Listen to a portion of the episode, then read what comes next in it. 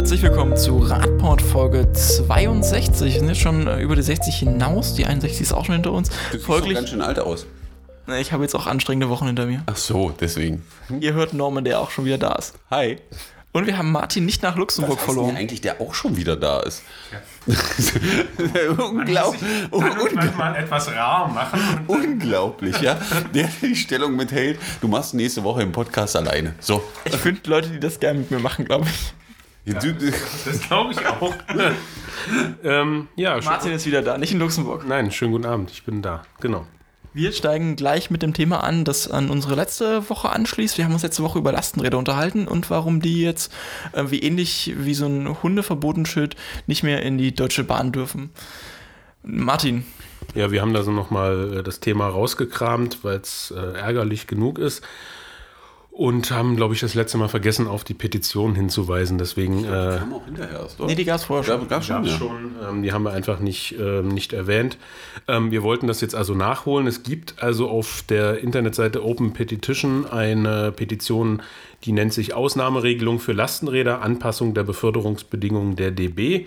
Da kann man sich also anmelden und mitmachen und äh, das Sammelziel sind 5000 Stimmen. Die Hälfte ist ungefähr erreicht und äh, ja, ich denke, dann können wir jetzt nach dem Podcast die anderen zweieinhalbtausend ähm, voll machen und dann schauen wir mal, was passiert.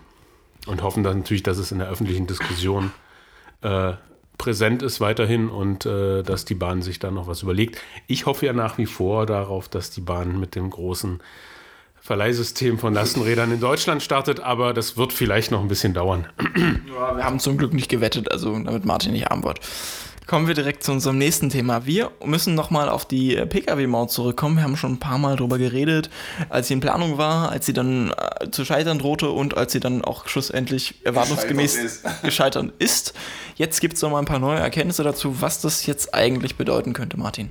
Ja, wir hatten ja des Häufigeren schon mal über das CSU geführte Verkehrsministerium gesprochen und auch über unseren äh, Verkehrsminister und äh, wie Gelder verwendet werden oder eben nicht verwendet werden.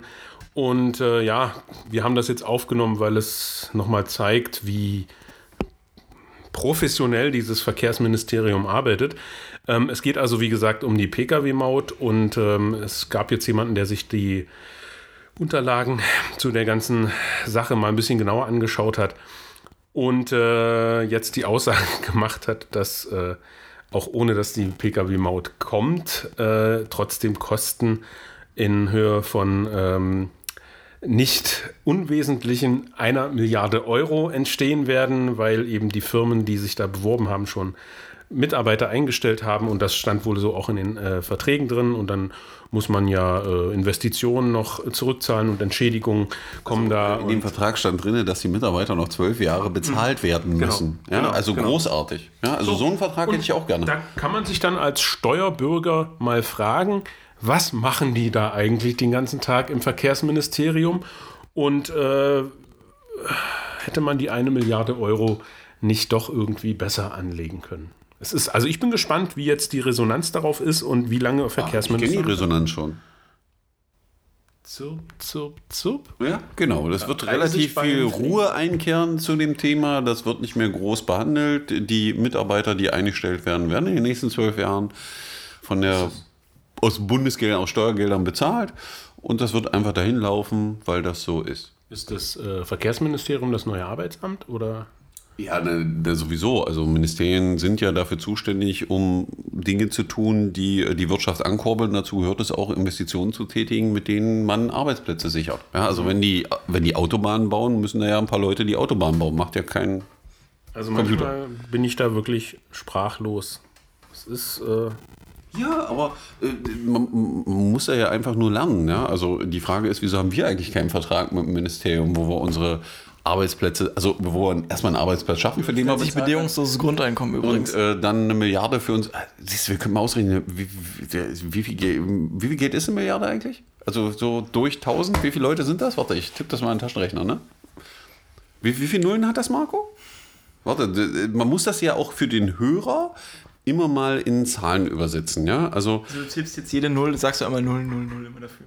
Äh, wie ich sage jetzt immer 0, 0, 0. Eine Milliarde müssen ja, das sind eine Million, die ich hier habe mit sechs Nullen, ne? und eine Milliarde müssten nochmal drei Nullen, nee, noch eine Null mehr. Das müsste jetzt eine Milliarde sein, ne Marco? Sind, äh, wie viel? Hm, Neun Nullen, ne? Genau. Ja, wenn uns jemand zuhört, wir haben einen Fehler gemacht und Mathe studiert hat, kann er uns ja berichtigen. So, das heißt, ich habe eine Milliarde Euro. Wie lange lebt so ein Mensch im Schnitt?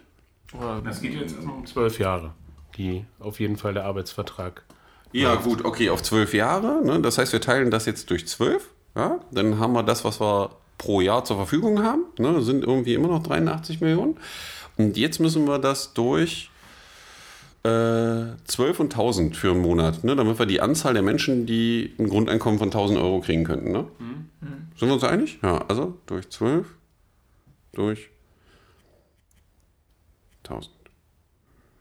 Upsi. Ja. Da steht immer noch 6.944.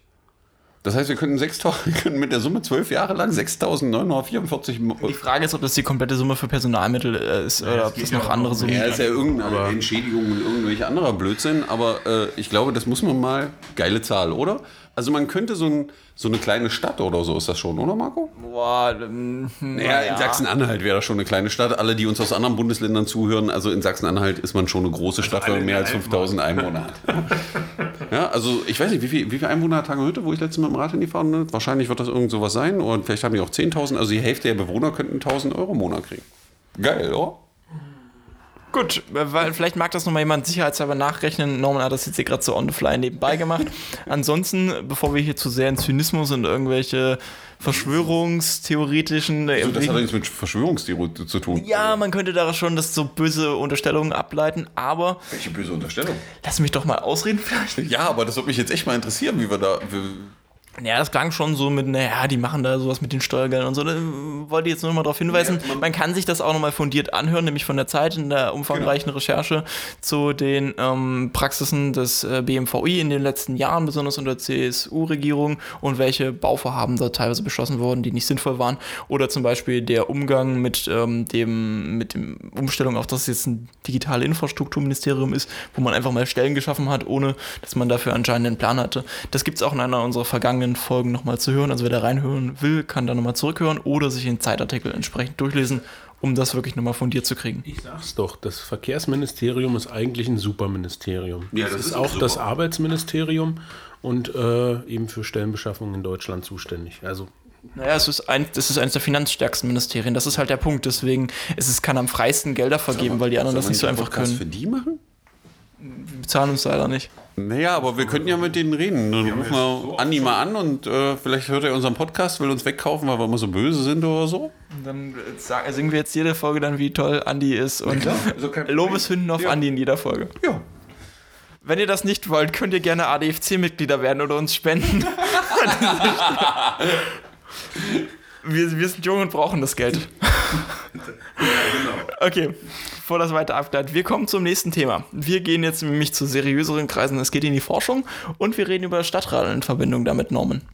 Ja, also äh, der eine oder andere, der uns hört, wird Stadtradeln bestimmt aus dem aktiven Teilnehmen kennen vielleicht. Ja, äh, wir, Sachsen-Anhalt. wenn er nicht aus Sachsen-Anhalt kommt. War das jetzt wieder zu sarkastisch, Marco? Das war zutreffend. Okay, ja, also, weil ich glaube, Sachsen-Anhalt ist das einzige Bundesland, in dem gar kein Ort mitmacht. Gibt es noch ein anderes? Ich glaube, die anderen haben alle irgendwo, also wenigstens eine Stadt mitmacht oder so. Ähm, jedenfalls ähm, macht man aus Stadtradeln jetzt was Vernünftiges noch. Also war vorher schon gut, weil die Leute animiert wurden, eben äh, das Rad auszuprobieren. Das hat ja so einen kleinen Wettbewerbscharakter, wer wie viel Kilometer radelt, also die Radler der Stadt sozusagen. Und ähm, jetzt haben sich Forscher der TU Dresden gefunden, die gesagt haben, okay, wenn da so viele Leute mitmachen und eine App benutzen, dann könnte man mit den Daten ja auch noch was Sinnvolles machen. Ja, man kann ja äh, da relativ viele Daten erfassen, nämlich wo die Leute langfahren, wie lange die an der Ampel stehen. Und das Lustige ist, die Forscher können sogar auswerten, äh, Marco schüttelt schon wieder mit dem Kopf, der hat nämlich hier die Karte aufgemacht und Sachsen-Anhalt ist ein weißer Fleck in Deutschland. Ja, na, das wohl liegen. Ja, vielleicht hört uns ja der eine oder andere aus irgendwelchen Ministerien, Städten oder Stadtverwaltungen zu. Äh, ja, Sachsen-Anhalt macht da den weißen Fleck auf der Karte. Ähm, ebenfalls äh, haben die äh, Jungs, die da aus der TU Dresden sind und das erforschen, auch gesagt, sie können auch auswerten, zum Beispiel, wie stark das Telefon erschüttert wird, was am Rad ist, womit man wieder Rückschlüsse auf die Infrastruktur, auf, die der, auf der der Radfahrende unterwegs ist, ähm, Rückschlüsse ziehen kann. Und das sind alles Daten, die man erhebt. Und man macht jetzt gerade ein Projekt mit der Stadt Dresden, wo sich die Verkehrsplaner scheinbar auch wirklich freuen darüber, endlich mal wirklich Daten zu kriegen, wo fahren die Radfahrer überhaupt lang, wo kommen sie her, wie ist der Untergrund, wie lange stehen die an Ampeln.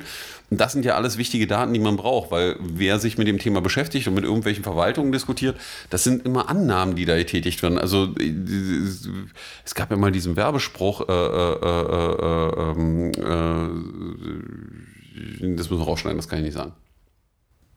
Ähm, immer Annahmen, die da getätigt werden. genau, es sind ja immer Annahmen, die da getätigt werden dass Radverkehr irgendwie irgendwo langläuft. Also das beruht alles auf ganz viel Mythen und geglaubter Wahrheit, aber nie auf wirklich erfassten Zahlen, Daten, Fakten, wo man das sehen kann, wie sich das entwickelt. Und ähm, aus dem Punkt finde ich das wirklich großartig, wenn man das dann am Ende daraus macht. Wobei teilweise wird es ja fast, also ich kann ja eine Verkehrszählung machen, aber die ist ja sehr punktuell. Und die genau. ist teilweise, also ich weiß, wie Verkehrserhebungen teilweise stattfinden, die finden ja zum äh, Großteil zu diesen Peakzeiten statt. Und da ich ja an der großen Diesdorfer Straße wohne, würde ich meinen, man kann dort mit diesem klassischen Erhebungsverfahren die, die mm, Zahlen gar nicht richtig bestimmen, weil wir sehen, also ich, wenn ich aus dem Fenster gucke, sehe ich einfach, dass der Radverkehrsanteil abends deutlich höher ist, weil weniger Autoverkehr da ist. Also mehr Radfahrer diese Straße abends nutzen. Wenn ich den zu diesen klassischen Stoßzeiten erheben würde, würde ich wahrscheinlich feststellen, dass dort weniger Radverkehr stattfindet, weil die, Radfahrenden von den Autofahrern verdrängt werden an der mhm. Stelle. Und entsprechend ist so ein Verfahren natürlich ganz sinnvoll, weil es bewacht erstmal einen deutlich längeren Zeitraum. Martin kann da vielleicht noch mal ein bisschen was als Verkehrsexperte, der damit auch beruflich arbeitet, genau sagen. Naja, also wenn man diese Zählung macht, sind das ja meistens Querschnittzählungen. Das heißt also, du hast an einem Querschnitt quasi so eine möglicherweise eine Dauerzielstelle oder stellst mal jemanden hin, der eine Strichliste macht.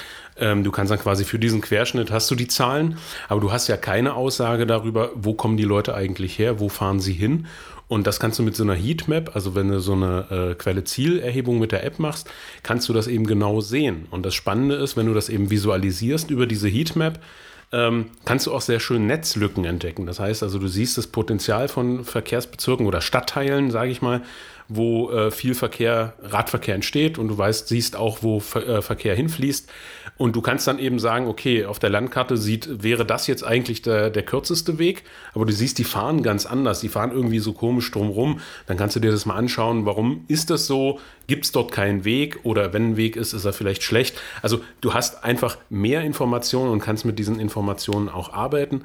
Und das Schöne ist, äh, hat mich jetzt einfach bei dem Beitrag auch gefreut. Wir hatten vor zwei Jahren ja mal eine Veranstaltung als ADFC ähm, Sachsen-Anhalt, wo wir den äh, einen ähm, der dort auch den Beitrag mitgemacht hat, der Sven Liesner von der TU, ähm, ja hier so dieses Anfangsprojekt schon noch mit vorgestellt hat, aber selber damals noch gesagt hat, er weiß noch nicht so genau, wie es weitergeht. Und deswegen fand ich das jetzt ganz toll zu sehen, dass es offensichtlich eben eine Zusammenarbeit mit Stadtradeln gibt.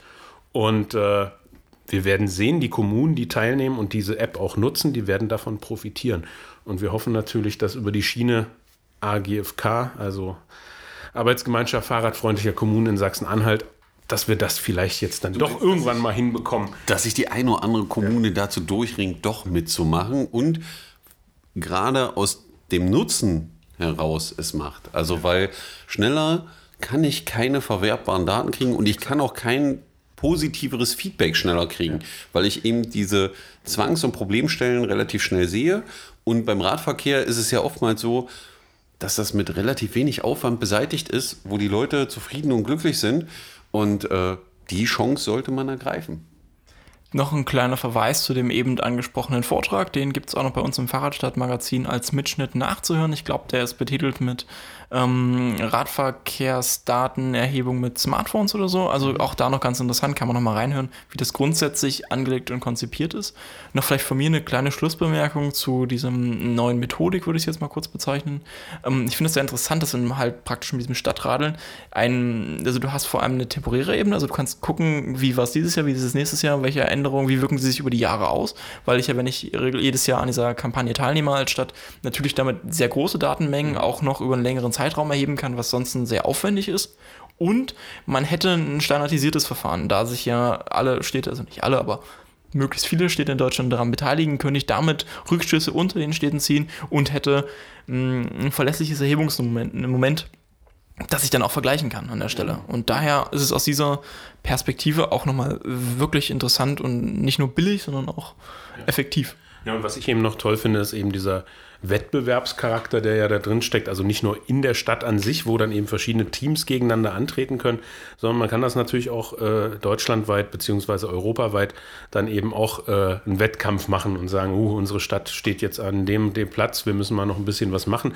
Und das kann natürlich, so ist ja das auch gedacht, also die Stadt an sich, die Stadtgesellschaft da aktiv werden, das gemeinsam bewerben, Öffentlichkeit herstellen zu dem Thema und äh, einfach aufs Rad und los. Und äh, ich habe als Abschluss einfach zu dem Thema noch einen kleinen Hinweis, ähm, das werden wir verlinken. Es gibt eine ganz, ganz spannende äh, Schriftenreihe vom Lehrstuhl, an dem dieses äh, Forschungsprojekt hier stattfindet mit Stadtradeln zusammen. Das ist die verkehrsökologische Schriftenreihe.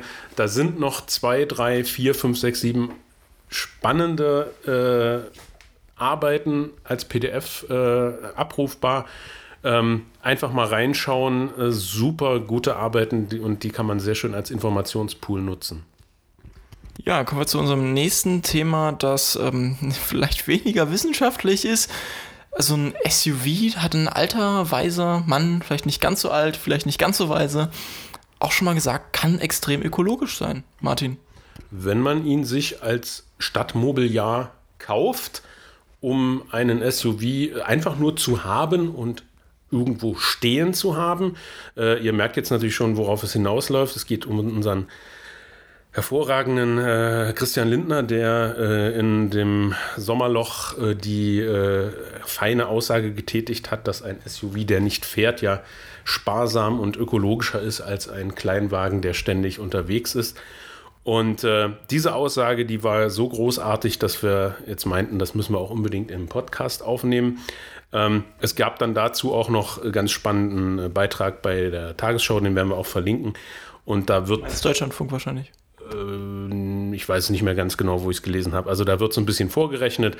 Ähm, wie äh, die äh, CO2-Bilanz denn von kleinen, Mittelklasse und SUV-Fahrzeugen aussieht.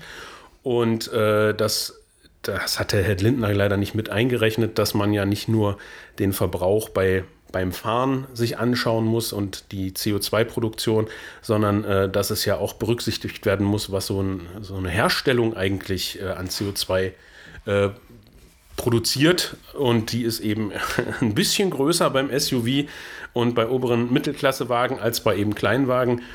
Und äh, ich, wir haben das ja dann verlinkt. Also die Aussage ist einfach, man muss ähm, bei der Rechnung, die hier die Deutsche Energieagentur aufmacht, äh, schon mal äh, eine ganze Menge Kilometer gefahren sein. Ich glaube, das schaffen nicht viele pro Jahr. Ne? Also irgendwie so 30, 40.000 Kilometer muss man fahren mit einem Kleinwagen, damit man überhaupt erstmal auf die CO2-Produktion kommt, die einfach nur bei der Herstellung des SUVs schon entsteht. Und das muss man sich dann doch mal auf der Zunge zergehen lassen, wie ich immer so schön sage. Und äh, ich denke, das hätte sich der Herr Lindner vorher vielleicht auch mal überlegen können, bevor er so äh, eine gewagte Aussage tätigt. Aber du weißt doch lieber äh, eine gewagte Behauptung, ja, also eine mit Kraft hinter als eine vernünftige Argumentation, weil das hört sich ja im ersten Mal besser an. Und das Problem ist, oder nicht das Problem ist, das Gute heute ist, ähm, dass sich ja die Gegenwehr relativ schnell findet und dem Herrn Lindner dann in den sozialen Netzwerken ja relativ schnell vorgerechnet hat, dass das totaler Quark ist, den er da erzählt. Ähm, und das kann sich, glaube ich, auch jeder denken. Mir fällt dazu nur ein, also die FDP bekleckert sich öfters mit rum. Ich habe, glaube ich, heute auf Twitter irgendwo gelesen aus Berlin. Ähm, die waren auch mal dagegen, das äh, Brandenburger Tor komplett zu sperren für den Fahrzeugverkehr, als das gemacht wurde, 2003 oder so. Und tönten damit rum, so nach dem Motto, die Welt geht unter, also wirtschaftlich totaler Tiefflug und äh, wie das immer so ist. Ähm, ich glaube, wer jemals in Berlin war, nachdem das jetzt zugemacht wurde, der Stadt, der, also der, der, der Platz äh, hat da deutlich von profitiert, dass da nicht mehr so viele Autos fahren. Aber es ist einfach auch für die FDP ein etwas längerer Lernprozess. Und vielleicht für die Partei, die der Meinung ist, äh, Parkplätze wachsen nicht auf Bäumen, sollte man vielleicht auch bedenken, dass ein SUV, der nicht viel fährt, trotzdem einen Parkplatz beansprucht. Das ist auch eine wilde Theorie, dass und- du den irgendwo abstellen musst, Marco. Es ist auch, also, nee, der, der, Also wenn der sich nicht bewegt, Der muss ich faltet den sich. irgendwo hinstellen, oder was? der faltet sich zusammen dann. Achso, ich dachte, ihn stellen die Leute dann immer in ihr Wohnzimmer. Jedenfalls, der verbraucht auch da nochmal Fläche, also so ein Trägen, trägt dann auch zum Parkdruck an der das Stelle sieht doch bei. viel schöner aus, so Kunst an der Straße. Du hast schon mal ein SUV gesehen, ja? Ja, ich finde, es gibt da wirklich schöne Modelle. Ich überlege auch, mir selber einzukaufen. Nein, war Spaß. Einfach um ihn da hinzustellen. So. Einfach um ihn mal vor meine Haustür zu stellen, jeden Tag runterzugeben. Na, guck mal, in manchen SUVs hast du eine bessere Einrichtung als in deinem Wohnzimmer. Wenn du da so eine Lederausstattung hast, so ein Soundsystem und noch ein Multimedia-System. Das Vielleicht könntest du das. Geld auch in dann- dein Wohnzimmer investieren. Und dann noch eine Klimaanlage und das Ganze noch fahrbar. Dann kann ich vorne an die Elbe fahren, kann mich da hinstellen, klimatisiert. Äh, Die, die, die scheiß Fliegen fliegen nicht um dich rum, die Ameisen krabbeln nicht über deine Füße. Äh, Ist doch viel cooler. Und äh, deinen Nachbar hörst du nicht schmatzen, wenn du die Tür zu hast. Ja, also musst du auch mal die Vorteile sehen. Und in dieser Rechnung fehlt dann halt auch noch, dass das Flächenversiegelung bedeutet für diesen Parkplatz und all diese anderen Nachteile für die lebenswerte Stadt. SUV muss die Fläche nicht versiegelt sein, dann kann ich auf die Grünfläche auch fahren. Ja, ja. Der, der SUV fährt auch so viel in dem Territorium, wofür er gebaut wurde. Genau, ja. ja. Also, was mich eigentlich noch mehr neben dem falschen Rechnen äh, von Herrn Lindner daran gestört hat, ist eigentlich, ich habe mich wirklich gefragt, will der uns alle für dumm verkaufen? Also für wie dumm hält er eigentlich den Durchschnittszuhörer äh, und Leser äh, dieser Meldung? Und ähm, äh, also ich, ich, ich habe es nicht verstanden. Wie kann man denn, also äh, selbst durch leichtes Nachdenken kann man sich doch selber klar machen, dass das... Mit leichtes Nachdenken kann schon manchmal echt anstrengend sein, Martin. Naja, also ich fand es jedenfalls äh, gruselig. Mal wieder.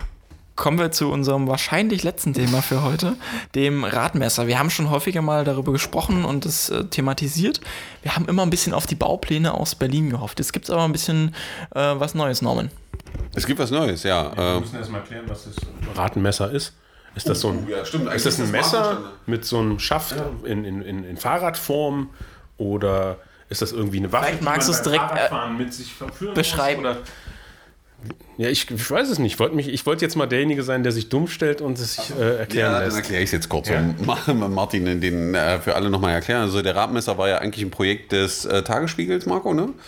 Ähm, wo die ein Gerät ans Rad gebaut haben, mit dem man messen konnte, in welchem Überholabstand die Fahrzeuge an einem vorbeifahren und der diese Daten erfasst hat sozusagen. Also teilweise sogar mit Foto, GPS, äh, Standort und alles sowas. Und äh, die gesammelte Radfahrergemeinde wartete ja eigentlich darauf, dass es endlich ähm, Bauplan gibt, damit man die Daten weiter erfassen kann, also auch für seine Region oder da, wo man selber immer unterwegs ist. Und ähm, ja, inzwischen ist der Bauplan online. Ne? Also den Link stellen wir auch rein, nehme ich mal an, Marco, oder? Ja, den Link gibt es dazu, aber er ist, glaube ich, nicht von, äh, von Der ist nicht vom Tagesspiegel, äh, weil es sind ja viele, die in dem Bereich unterwegs sind. Also es gibt jetzt ein sehr umfangreiches äh, Wiki, sozusagen, wie ich das Ding baue, wie ich das anbringe, welche Teile ich brauche, wie das mit der Software funktioniert, also wo alles einmal erklärt ist. Ähm, ich wäre gespannt, äh, ob sich jetzt ganz viele finden, die äh, mitmachen noch und äh, die Daten online stellen, weil vielleicht könnte man ja sowas wie der Tagesspiegel gemacht hat, ähm, auch mal deutschlandweit machen, dass man noch mehr Daten hat, die eben Druck erzeugen darauf, dass sich endlich was ändern muss, weil die Situation, die Radfahrende tagtäglich erleben im Verkehr, nämlich dass Überholabstände nicht eingehalten werden, das muss man einfach anfassbar machen und da ist das Projekt einfach eine großartige Sache. Damit verabschieden wir uns mit der positiven Nachricht für heute. Wer Lust hat, kann jetzt mal in, den, in das Wiki zum Radmesser schauen, vielleicht selber anfangen zu basteln. Ein 3D-Drucker wäre, glaube ich, ganz hilfreich dabei. Und wir hören uns nächste Woche mit anderen Themen wieder. Bis dahin, tschö. Ja, schönen Abend noch. Ja, also ich würde mich über Rückmeldungen freuen zum Radmesser. Wer das Teil dann selbst gebaut hat, vielleicht mal ein Foto schicken oder mal äh, Erfahrungen posten oder irgendwie sowas. Ja, ansonsten bis nächste Woche.